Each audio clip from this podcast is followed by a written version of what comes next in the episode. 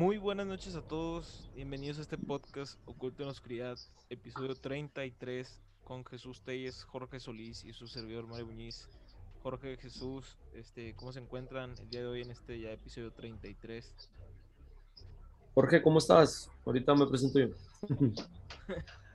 Oye, pues, pues bien, todavía este, ya terminando de, de grabar el, el episodio anterior y vamos con el que sigue con cosas, con más cosas de terror, más relatos, más experiencias.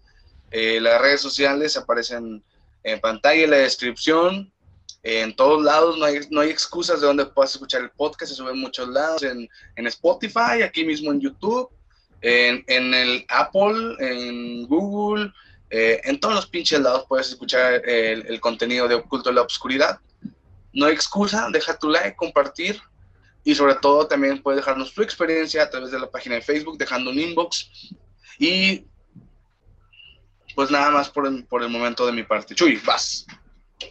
Yo pues muy bien, este, como dice Jorge, terminando el episodio pasado, pero eh, tratando de grabarlo de corrido para que, para que no perdamos este mood y aparte como cada quien tiene sus, pues sus obligaciones, sus trabajos y demás, pues para no dejar de hacer esto que nos gusta y tratar de seguir sobre la línea de que cada lunes tengan por ahí un episodio nuevo. La neta, habrá algunos que duren más que otros, habrá algunos que duren a lo mejor media hora, otros que duren una hora, no sabemos, dependiendo de qué tanto nos vayamos ahí eh, alargando, platicando la, la, las historias que, que comentamos, pero pues aquí andamos, ¿no? Aquí andamos. Entonces.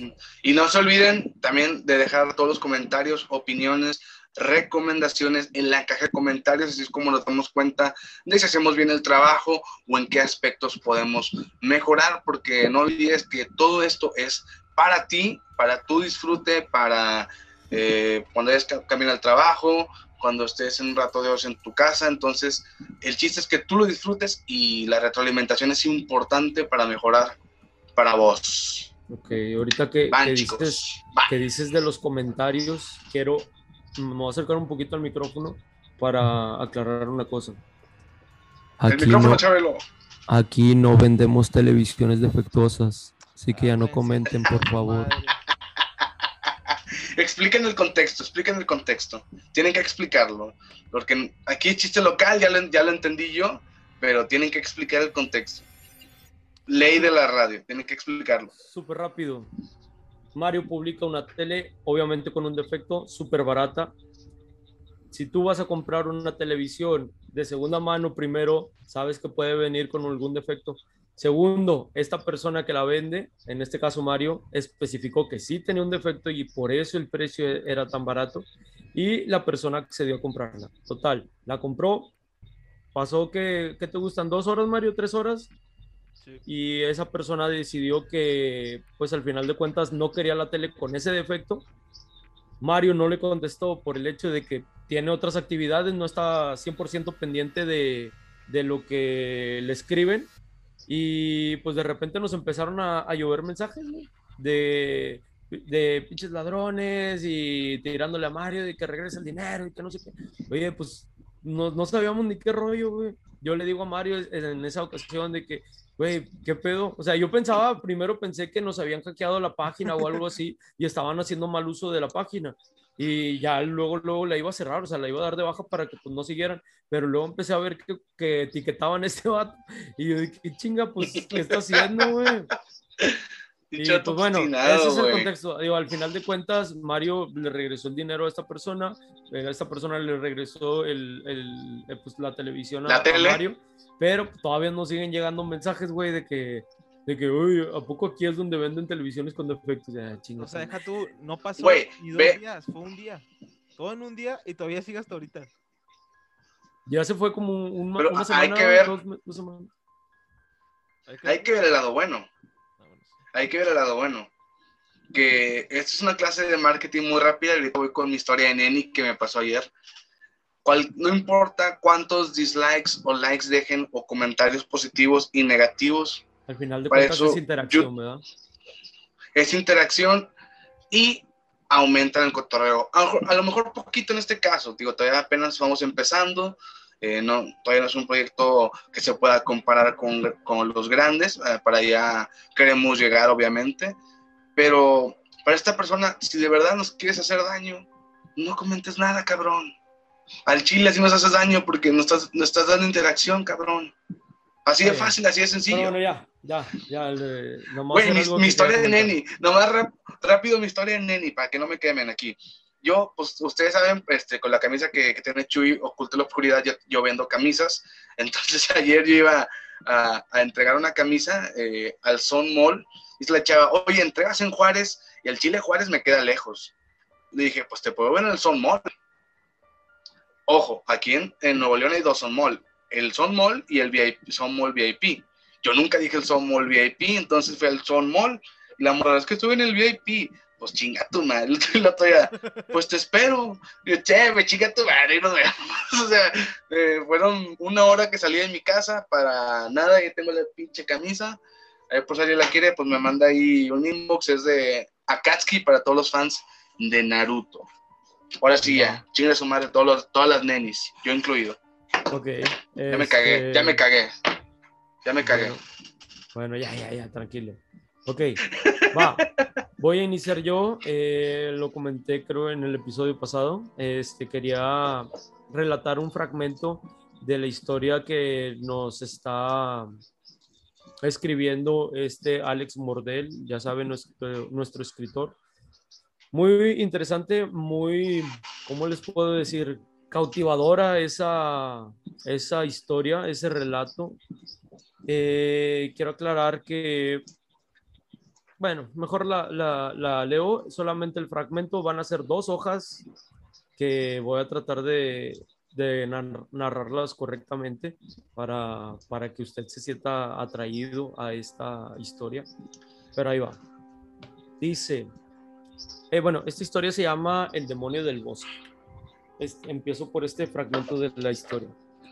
Todos los leñadores aplaudieron y me miraron con asombro, pues yo no estaba enterado de que los árboles más gruesos se talaban usando un serrucho de dos mangos. Para mi fortuna, el capataz de los leñadores me estaba observando con atención, y tal fue su asombro al ver mis capacidades que decidió contratarme como leñador en ese mismo instante. No tenía, no tenía dinero para comprar un hacha, así que me dieron una cuenta de sueldo. Por un par de meses no me pagaron igual que el resto de los leñadores, pero estaba recibiendo más dinero de lo que jamás creí que llegaría a ganar. Podría decirse que esa fue la primera vez que me sentí realmente feliz. Cada verano, la empresa nos daba dos meses de vacaciones con un par de meses de sueldo como bono de lealtad, el cual enviaba por correo a mi familia cada año y, aunque no ponía mi nombre en el sobre, para que no se molestaran en buscarme, estaba seguro de que tarde o temprano ellos descubrirían por sí mismos que era yo quien les enviaba el dinero. Los meses de vacaciones los usaba para levantar mi propia cabaña, la cual construí desde los cimientos en la cima de una colina cerca de un bosque, en un terreno que había comprado a muy buen precio cerca del bosque donde solía trabajar. Al final no resultó ser tan grande como lo imaginaba, pero era suficiente para un joven soltero. Además era mía, lo cual ya era decir mucho. Para cuando cumplí la mayoría de edad, ya había terminado mi cabaña y no podía esperar para volver a las actividades normales y decirle a mis compañeros lo que había hecho con mi tiempo libre durante el verano. Cuando les comenté que ya había terminado mi cabaña, todos se mostraron muy contentos por mí, pero sus semblantes cambiaron repentinamente cuando les dije dónde la había construido. Hasta ese momento no me había dado cuenta de que el terreno que había comprado era demasiado barato a comparación del resto de las tierras que se encontraban en los alrededores de aquel pueblo, y vaya que había una buena razón. Según me comentaron mis compañeros, el territorio que yo compré solía pertenecer a una familia de antiguos colonos que les habían quitado las tierras a un grupo de indios. Durante muchos años se derramó mucha sangre por ese territorio, pues los colonos creían que los indios estaban ocultando piedras preciosas sepultadas en alguna parte de ese lugar. Pero ese no era el verdadero motivo. Se decía que esas tierras boscosas le pertenecían a una criatura, un demonio de la naturaleza que proveía de cultivos y buenas cosechas a los lugareños a cambio del sacrificio de un miembro de la tribu. Cada año, bajo la luz de la primer luna de invierno, el jefe de la tribu seleccionaba al más viejo de ellos, lo cual se dice que era un gran honor, pues esto no solo aseguraría su reencarnación, sino además tendría una mejor vida después de su muerte. El ritual de sacrificio consistía en una serie de cantos y conjuros ancestrales durante los cuales cada uno de los líderes de las familias se cortaba las palmas de sus manos para esparcir su sangre sobre el cuerpo desnudo del anciano, elegido o Kujanak, como se le solía llamar, que en lengua inuit significaba gracias. Al culminar los cantos, el Kujanak era vendado de los ojos y caminaba hacia la penumbra del bosque. Una vez que el anciano se topaba con el demonio y sus gritos llegaban a los oídos de la tribu, el verdadero festejo comenzaba y todos bailaban hasta el amanecer mientras el pobre hombre era devorado vivo. Una parte de mí creía que no era nada más que una simple leyenda sobre las supersticiones de un pueblo que ya no existía, pero debo de admitir que en el fondo me sentía algo consternado pues por más elaborada que fuese una historia como esa, la imagen de un hombre siendo devorado vivo era sin duda alguna muy inquietante y perturbadora. Hasta aquí los dejo nomás. ¿Qué opinan? Es un cáliz, es un cáliz. Es un cáliz, pero la neta, como les comenté, al estarla leyendo, como que te vas metiendo en la historia y no sé, o sea, me, me gustó mucho, me gustó mucho eh, no sé si Alex eh, vea estos episodios, como quiera le voy a decir ya cuando esté subiendo sus relatos, porque obviamente pues va a llevar su crédito. Pero a futuro, si esto resulta bien, si los relatos le gustan a la gente, si empieza a traer un poquito más de audiencia y todo eso, no descarto decirle a Alex de que, que haga un libro, que haga un libro y obviamente yo le estoy eh, pagando por estos relatos, entonces tener algo de retribución por eso, por ese libro y ayudarlo, en caso de que quiera lanzar su propio libro, ¿verdad? De relatos de terror. Estaría muy bien. Pero bueno, eh, continuamos. ¿Alguien de ustedes quiere, quiere ser el siguiente? Ah, yo, yo continúo. A ver. Este, Dale, vas. Yo creo que nunca hemos hablado de esto. Este, ya hemos hablado del, de Santa Claus, güey, de, pues de personajes ficticios, pero nunca de la de los dientes. Y esta historia se me hizo rara. Mira, dice, la leyenda ah, de, cabrón. los dientes, así es, tal vez sea un poco diferente a la que nos han contado desde niños. Esta hermosa fábula en la cual ponemos nuestros dientecitos de leche recién caídos debajo de la almohada y mágicamente al día siguiente encontramos moneditas puede que tal vez no sea del todo precisa, al menos así no fue como me la contó mi abuela cuando yo era niño. El día que mi abuela decidió contarme aquella historia, me llevó aparte. Ella ya era muy ancianita y sabíamos que pronto iba a morir. Así que yo pensé que tal vez era una especie de confesión. Esto fue hace apenas unos meses atrás. Lastimosamente ya murió. Me, dijo que cuando yo era un niño, eh, como para recordarlo, sucedían cosas muy extrañas en el pueblo en cuanto un niño comenzaba a perder sus dientes de leche, si los padres no tenían cuidado, el niño también desaparecía sin dejar rastro.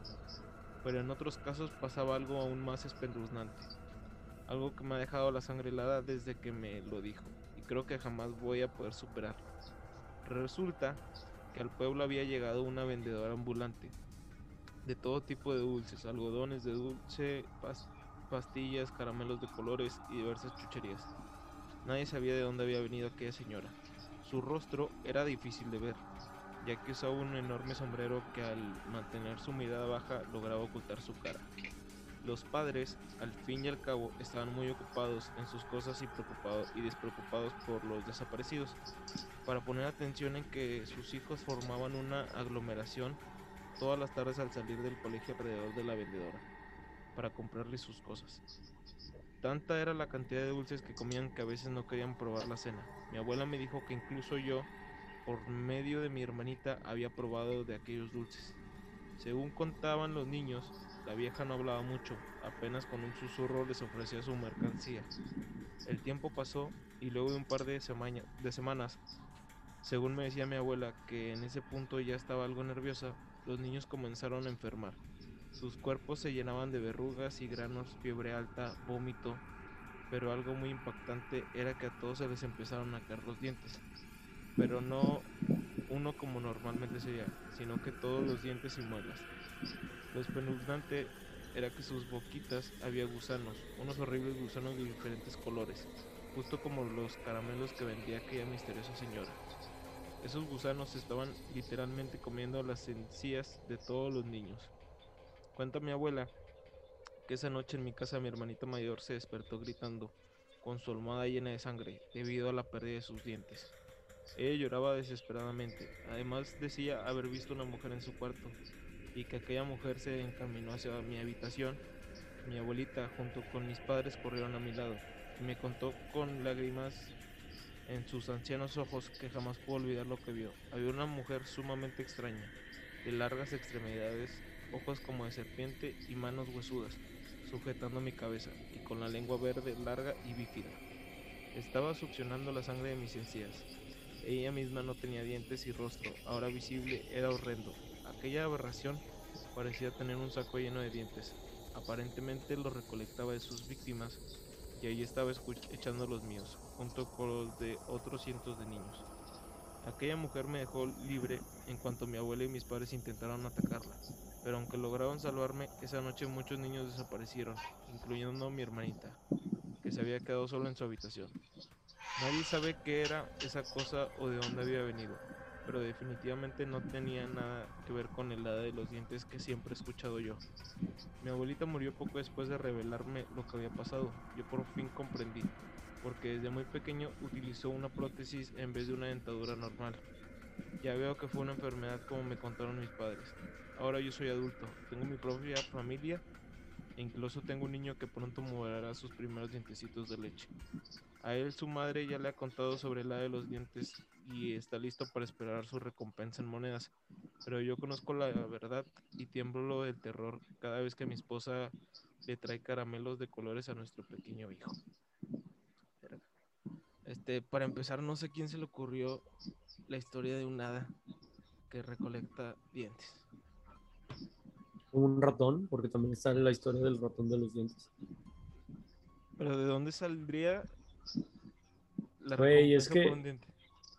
Ay, güey, no sé. Pero, por ejemplo, eh, lo, dijimos en el, bueno, lo dije en el episodio pasado, hay muchas historias que se crearon, yo creo, por asustar a, a los niños. Ok, este a lo mejor no es el caso, güey, pero eh, digo, de lo que yo recuerde, porque yo también llegué a poner mi diente abajo de la almohada y cosas así cuando era morro, me decían de que es que te van a traer, eh, o sea, está la de los dientes, que no sé qué, te van a traer dinero por a cambio de tu diente, pero no te lo muevas y se va a caer que se caiga solito, porque luego así, así no les gusta y así no te va a dar nada. o sea, era como una parte para, para evitar que tú estuvieras ahí en chinga, dale y dale y dale hasta que se te caería el pinche diente, ¿no? Que en mi caso nunca funcionó, porque siempre estaba ahí juegue y juegue, juegue con el diente hasta que se caía. Y eso ocasionó que tuviera los dientes chuecos, ¿no? Pero yo creo que es en base a eso, o sea, se crean esas historias para, como que para asustar a los niños. Eh, de Santa Claus, güey, ¿qué, ¿qué, te dicen, güey, Navidad? Duérmete, duérmete, si no, no va a venir Santa Claus. O sea, no sé, yo, yo siento que es que va por ahí, como que para generarles algo a los niños. Obviamente, pues en, esa, en, esas, eh, en esas épocas navideñas, pues está toda la alegría y, y todo eso, y luego cuando eres morro, que el regalito y la madre. Entonces, pues no sé, yo creo que es más por el lado de que, te, de que quieren asustar a los morritos, ¿no? Sí, aquí estoy checando eh, el origen de la historia de la de los dientes, digo ya un poquito fuera del miedo, me dio la curiosidad. La primera historia este, se data desde 1697, güey, en Francia. Con, es, es, un, es un cuento de hadas, eh, a ver si lo puedo pronunciar bien porque del francés estoy para la chingada. La Bonne Petit, su. No, no, a chile no sé pronunciarla. voy a pronunciarla así en español, güey. La Bonne Petite Souris. Ah, qué pendejo, aquí está el nombre en español. el pequeño y el noble ratón. O sea, chinga tu. Quedé como pendejo, güey. Vamos a hacer esto para ayudarte. O sea, sí quedaste como pendejo, pero para ayudarte. ¿Qué te parece si me pasas el, el dato así en francés y lo ponemos por aquí más o menos para para que no estén mamando. A ver, esto va a pasar por. por... Te va a pasar la página por WhatsApp, güey. Ahí va. Ah, Batería baja, mis huevos. Tú pásate. Ok, ¿lo? Oye, entonces, Eh, y de hecho, donde se popularizó lo del ratoncito Pérez, porque no sé por qué, yo siempre la conocí como de los dientes, pero no sé, como que muy en el centro del país siempre era como que el ratón Pérez. No se han fijado en eso. Hasta creo que hay una película toda mal animada, güey, al chile, güey. Yo no soy, yo no soy Ah, productor ni nada, sí. pero al chile. Pero eh, más en México y en España es el ratoncito Pérez. Y Francia, Estados Unidos. Y tú sabes que en Monterrey se cree Estados Unidos al chile. Por eso aquí es la de los dientes. Ok. Pero oye, de- desde 1697, güey. Eso es un chingo de años. Un chingo. También lo de. Santa Claus también por, por ahí de, de esos años también, con, con San Nicolás. Era San San Nicolás. San Nicolás y luego ya Y fue ya. la Coca-Cola, ¿no? La que empezó a meter. La el- Coca-Cola. Sí. La, la reina del marketing, güey. Coca-Cola, güey, sin mamadas. Creo que no hay profesor de marketing que sea... No hay profesor de marketing que se respete que no meta la Coca-Cola y al Starbucks. Al Chile. Starbucks Al. Chile. Sí, porque te vende experiencia y estatus. Vas a la barra y quiero dos experiencias y un ex- y un estatus. Y te dan un, un vasito con tu nombre y todo el pedo, güey. Ya clasiquísimo de, de cualquier clase de marketing, güey. Ya es que la otra- la otra vez les pasé a ustedes las diapositivas de mis clases, güey. Esa profe al principio dijo Starbucks. Entré a la universidad, güey. Primera clase que tuve de marketing, Coca-Cola. Al Chile. No hay profesor de marketing que no se respete, que no mencione la Coca-Cola y al Starbucks. Mi huevo derecho a que no. Ya está. Bueno, Bueno, ¿qué les parece ahora mi historia? Ah, bueno, va, va, va, No, no, no, dale, dale, sí es cierto, vas tú, vas tú, vas tú. No, tú dale, tú dale. tú dale. Ok. Quiero cerrar con algo, pero tú dale. A cerrar con broche de oro, mi querido Chuy. Para cerrar con broche de oro, güey. No te me agüites. Ok. Somos de, nosotros de Monterrey. eh, orgullosos de ser regiomontanos y a pesar de que, que podamos tener distintos gustos musicales, creo que a todos nos gusta pues lo norteño. Ya sea para cuando estás haciendo la clásica y choteadísima carnita asada, que me hace falta una o estás agarrando el pedo? Eh, ¿He hecho mentiras, mi querido Chuy, mi querido Mario? No. Es correcto. Y una de esas, can- una de esas canciones que pones durante esa carne asada, durante esa peda, eh, es un corrido que, que no tiene comparación, que, que su le, que su, que es, que su le, que, Te iba a interrumpir. Mira, cuando dijiste lo de la carnita asada, güey, te iba a decir una canción, güey, y lo recordé que en eso va encaminada tu historia. O sea, aquí está dando cuenta la gente que el guion nos lo pasamos por los huevos. o sea, que, aquí, lo hacemos al chile, o sea, lo que vamos, contamos. ¿Qué onda? ¿Qué, qué, qué traes tú, cabrón? No, pues esto, chingue su madre, va.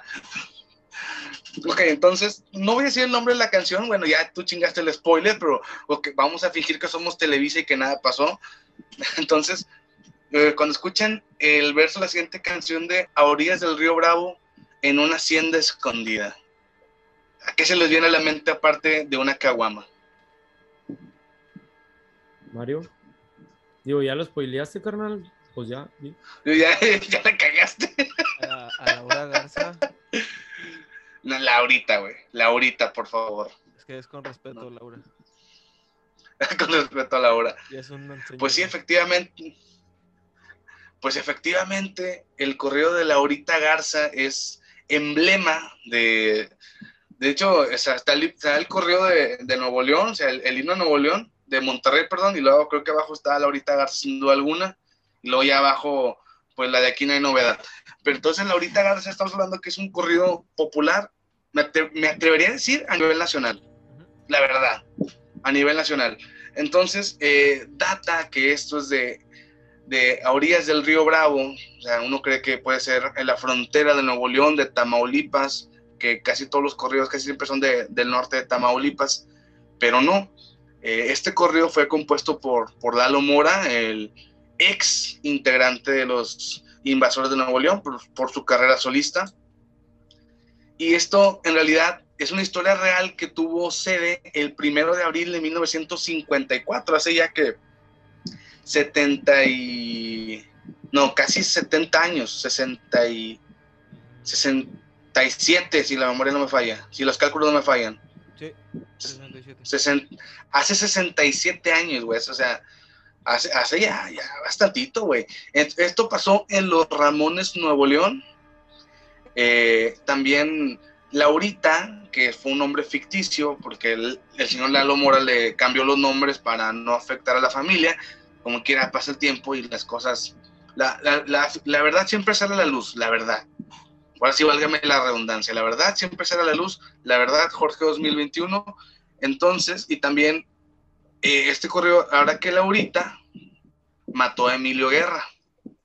Porque Emilio Guerra, si con otra iba a casarse, nomás porque las podía. Hasta ahí estamos todos bien, ¿verdad?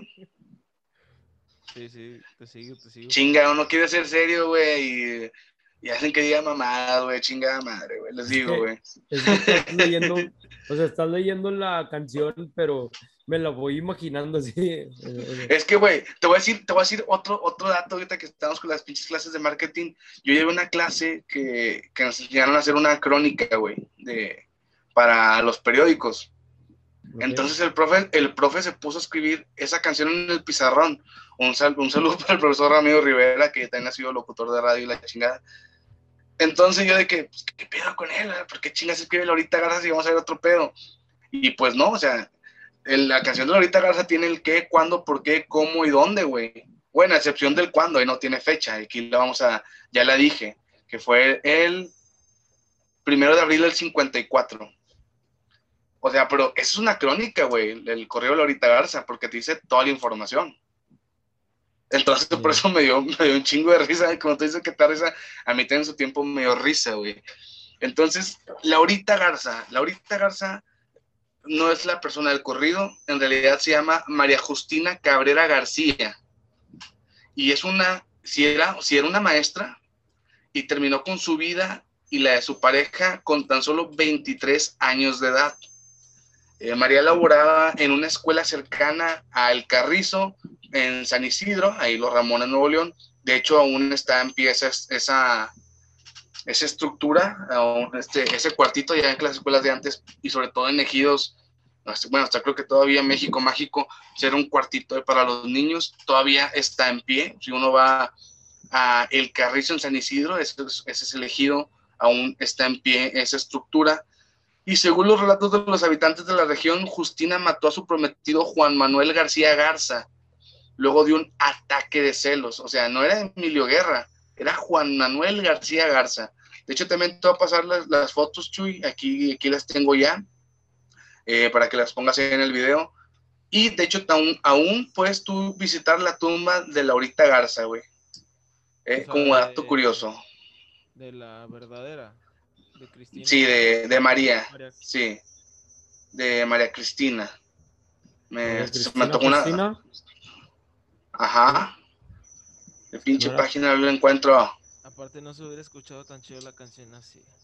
sí, María Cristina. Eh, eh, ahí ya te vuelves a meter con marketing. Sí, María Justina Cabrera García a los 23 años de edad. De hecho, eh, hay, eh, pueden encontrar este, investigaciones más a fondo. Esto es más como que más cotorreo, más para que sepas. Obviamente, esto es solo la punta del iceberg. Dejamos muchos cabos sueltos. Pero hay, hay muchos youtubers que se, que se adentraron en estas tierras de los Ramones Nuevo León eh, para cubrir más a fondo toda esta historia. Y pues el que contó toda la historia, porque queda un familiar de Laurita Garza, güey, vivo. Es el hermano menor de Justina, güey. Se llama el señor Alejandro Cabrera García y ahorita tiene más o menos 83 años. Y que todo ocurrió cuando él tenía entre 11, de entre 10 y 11 años de edad. O sea, hace también ya un reverendo chingo. Pues son relatos de hace 67 años, como decíamos. Chile, cuando quieran ir, yo jalo, vamos. El Chile no hay narcos. El Chile no hay narcos. Pues mi familia es de acá, güey, de la palmita, pegado ahí a los Ramones. Yo, Ah, no, pues ya, ya chingamos. Pero Mario no es Ok. narco. así es. Aclaro, Parece. que aclarar. Aclaro. ok. La tumba de Justina Cabrera está en el Panteón de San Isidro, en una cripta familiar y se mantiene en buenas condiciones. Eh, aquí, aquí también dice que Cabrera nació el 5 de septiembre del 31 eh, se quitó la vida el primero de abril del 54 junto con su aquel entonces novio Juan, Juan, Manuel. Y ok, aquí, aquí va la historia un poco de cómo es, eh, que es que, que ella era maestra. Eh, vamos a ver, este... Ok, que sí, efectivamente, que, que este señor eh, Juan Manuel, pues era muy, muy celoso. Entonces, eh, un día, o sea, el, fue abril, 31 de marzo, hubo un baile ahí en, esa localidad. Entonces, pues Justina no quería bailar mucho porque Juan Manuel era muy celoso, entonces de ahí ya traían pique, ya traían pique. Al día siguiente se reunieron en la escuela, nadie sabe qué se dijo, o sea, estaban solo ellos dos. Y ahí fue cuando se suscitó el acto porque pues los celos, como hablábamos de, en el episodio pasado, que cuántos crímenes pasionales no han existido y van a existir, pues este fue uno de ellos, en este caso por celos de gente de 23 años de edad, ya, tenemos más de 23 años nosotros, creo. Eh, bueno, tú, y, tú, Chuy y yo, sí, Mario no sé cuántos tenga, güey, pero 23. Pues, Dice. Aguas, aguas, güey. bueno, ya Aguas, güey. Ah, ya te salvaste, güey, ya. Ya, ya no teniste el club de los 23, voy a ser el club de los 27, ya voy para allá, pero ya te salvaste el club de los 23. Pero entonces, esta fue una historia real, o sea, casi siempre los corridos, eh, si alguien no lo sabe, hay tanto verídicos como ficticios. Creo que los verídicos ya sabemos cuáles son, los que están ahorita de moda, con historias que no queremos, bueno, al menos yo no quiero mencionar, porque tampoco son una gracia, sin embargo son cosas que suceden en el México al día de hoy. Y hay otros que que son ficticios. Por ejemplo, Chalino Sánchez, que, es un, que era un gran compositor, que creo que también todos lo conocemos, él componía muchos corridos falsos. Decía, no, pues se me ponchó una llanta, iba con el de la, el de la vulcanizadora y, oye, pues hazme un corrido, güey, te parcho la llanta gratis. Va. Entonces, antes pasaba mucho eso, de que se cobraban favores con corridos, con canciones ficticias, para que su nombre quedara grabado en, para la historia. Ahora, en este caso nos sorprende porque es una canción que siempre cantamos muy alegres, muy en, muy en la peda, muy, muy eufóricos, muy ya unos vomitados y miedos. Pero oye, fue un, fue un crimen pasional. O sea, fue, fue una historia, como decimos, nombres cambiados, pero hubo dos muertes, güey. Hubo un, suicidio y un asesinato, güey. Estuvo bien cabrón. La próxima vez que estés ahí, dale, dale, Chuy. No, que está cabrón que, como tú dices, que lo, como que no, no sentimos o no vemos el trasfondo de la canción, pero ahí la estamos cantando como si nada. Güey, ¿cómo le hacen? No más porque las podía. Güey, fue un pinche asesinato, cabrón. No mames. O sea, ya Chile, creo que como, como buen buena persona en YouTube para el 2021 hay que buscar la cancelación, nada, ¿no es cierto? La cancelación de Laurita Garza. A ver, eh, creo que no, no, no. Ya estuvimos cerca de eso. Ya cancelaron a Pepe Le Pew, que no cancelen a, Laurita Garza, güey, porque hashtag me siento ofendido, güey, la chingada. Pero no, si la próxima vez que estén haciendo un pollito fileteado ahí en su asador con su casa, escuchando canciones de invasores, recuerden que Laurita Garza existió, mató y se suicidó a los 23 años de edad. Así es. Bueno. No mames. Eh, fíjense, ya para cerrar, antes de que hagas la, el cierre tú, eh, eh. Me, hizo, me hizo ruido que este es el episodio 33, ¿no? Ajá. Bueno, no sé si ya han escuchado ustedes, pero se dice que el número 33 eh, bueno, que en la numerología espiritual los números 11, 22 y 33 son los denominados números maestros. ¿Alguien ha escuchado de eso? No. No, la verdad no. Ok, bueno, voy a leerles una nota. Y esto me hace ruido más porque un amigo este, pues, le gusta mucho leer sobre eh, los Illuminati, sobre eh, los masones, que por ahí ya tenemos una charla pendiente con un masón y cosas así. Entonces, Oye, sí, güey. Yo, yo tenía dudas sobre ese 33 y hasta ahorita que Mario mencionó de que no, hombre, número 33. Entonces me puse a investigar y me salió esto. Dice, a través de la historia, el número 33 ha sido un enigma, pues para los ocultistas y las sociedades secretas como los masones, el número 33 es muy importante. De hecho, también se trata de un número mágico que ha aparecido en los eventos más oscuros e importantes de la historia, desde los tiempos bíblicos hasta la era moderna. Por su parte, Elizabeth Van Buren afirmó que en la numerología espiritual los números 11, 22 y 33 son los denominados números maestros, siendo el número 33 el más alto de la escala. Este número representa la edad de la maestría en la iniciación de Jesús, su muerte, resurrección y ascensión. Aparte de otros detalles esotéricos, el número 33 simboliza el grado de alta eh, el grado alto de conciencia espiritual por parte del ser humano. Asimismo, algunos teóricos en conspiración sugieren que los Illuminati controlan la Organización de las Naciones Unidas, haciendo referencia a la bandera de la ONU, donde se observa un globo terráqueo dividido en 33 secciones rodeado de las ramas de, de olivo. De la misma manera, uno de los acontecimientos más importantes en el tema ovni es el ocurrido en 1947 en Roswell, Nuevo México, cuando supuestamente se estrelló una nave extraterrestre en el paralelo 33, incluso también en Disneylandia, que por supuesto está ubicado a lo largo del paralelo 33, donde algunos mantienen que se trata de una zona con un gran poder energético, pues en el interior del complejo está el club de el club 33 el Club de Ricos y el único lugar en Disneylandia donde puedes pedir una bebida con alcohol. Finalmente, estos son algunos de los paralelismos, eh, sí, paralelismos sobre el número 33, que muchos creerán que se trata pura coincidencia, pero la realidad es mucho más oscura que simples coincidencias. ¿Qué tendrá realmente el número? Déjanos tu opinión. Aquí decía en la, en la nota. Dime. Güey, te digo algo que me estoy dando cuenta. Dime. Hoy estamos grabando ahorita actualmente 12 de marzo.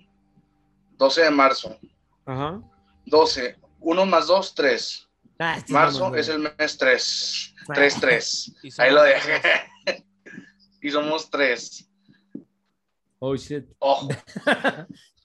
Déjame voy. Ojo, eh. O sea, o, sea, tenemos que poner la miniatura, o sea, tenemos que poner la miniatura así, güey, de que, como cualquier youtuber genérico pirata, güey, o sea, así que. con 33, güey.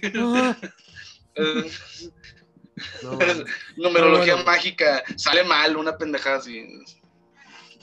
Eso jala visitas, güey. Hay que jalar. Ese va a ser el título de este episodio, carnal. Sobre todo porque yo tengo camaradas, como ya les dije, que les llamo desde la atención. Con, nada más con el, el título voy a, voy a hacer que le des clic, puto. Nada más con eso. Pero bueno. Para que Puro click, bye. Puro, clip. click va barato, güey. Puro clip y hasta el final Puro click va barato, güey. Está bien, carnal. Pero bueno, ya. Sí, que se, chuten, que se chuten todo y los comerciales y la chingada que está jodido el pedo. Pero bueno, ya. Eh, aquí terminamos el episodio, Jorge. Ok, pues de nuevamente agradecer a la gente que se quedó hasta el final de, de este video. Las redes sociales, Oculto la Obscuridad, en todas las plataformas. Eh, como quiera, en la descripción del video van a poder apreciar cada una de ellas. Este material lo puedes escuchar en Spotify, en Apple, en Google, donde se te ocurra, ahí va a estar oculto la oscuridad, acompañándote rumbo al trabajo, en la casa, mientras comes, mientras estás en el baño, mientras te bañas, mientras estás con tu pareja, haciendo hijos, en todo momento escucha oculto la oscuridad. Y pues las redes sociales de nosotros también apareciendo en pantalla, la descripción de, de este video. También agradecemos, agradecemos a la gente que nos manda el material a la página de Facebook, Oculto la Obscuridad. Si tú quieres pues, eh, pertenecer a, este mundo de historias, puedes dejar tu historia paranormal. No importa qué tan corta o qué tan larga, qué tan perturbadora sea, siempre todas son muy bienvenidas, eh, aportas bastante. ¿Cómo nos apoyas? Dejándonos tu like en Facebook, eh, dejando tu hermoso y bonito like en este video, comentando en este video y sobre todo pues vendiendo teles en excelente calidad. Che, mi querido Chuy, mi querido Mario, ya, tenemos que irnos. Algunas palabras ya para cerrar con broche de oro. Dale, Mario. Este, Protégete. Pues, chinga su madre la tele, principalmente. Agradecerle a las demás personas este, pues, que han llegado hasta aquí. como siempre he dicho, están nuestras redes sociales para todo, este, pues, para estar en contacto con ustedes, pues. De todas formas, güey, no puedo hacer serio, güey. Es que me imaginé al señor comentando, güey, que no mames, güey. Bueno, Hay que ponerlo como comentario anclado. Hay que, hay que ponerlo como comentario anclado a ese vato para que ahí le lleguen todos los likes. Pero bueno, ya, sin más por el momento nos despedimos, nos vemos en el siguiente episodio. Hasta luego. Saludos. Ay.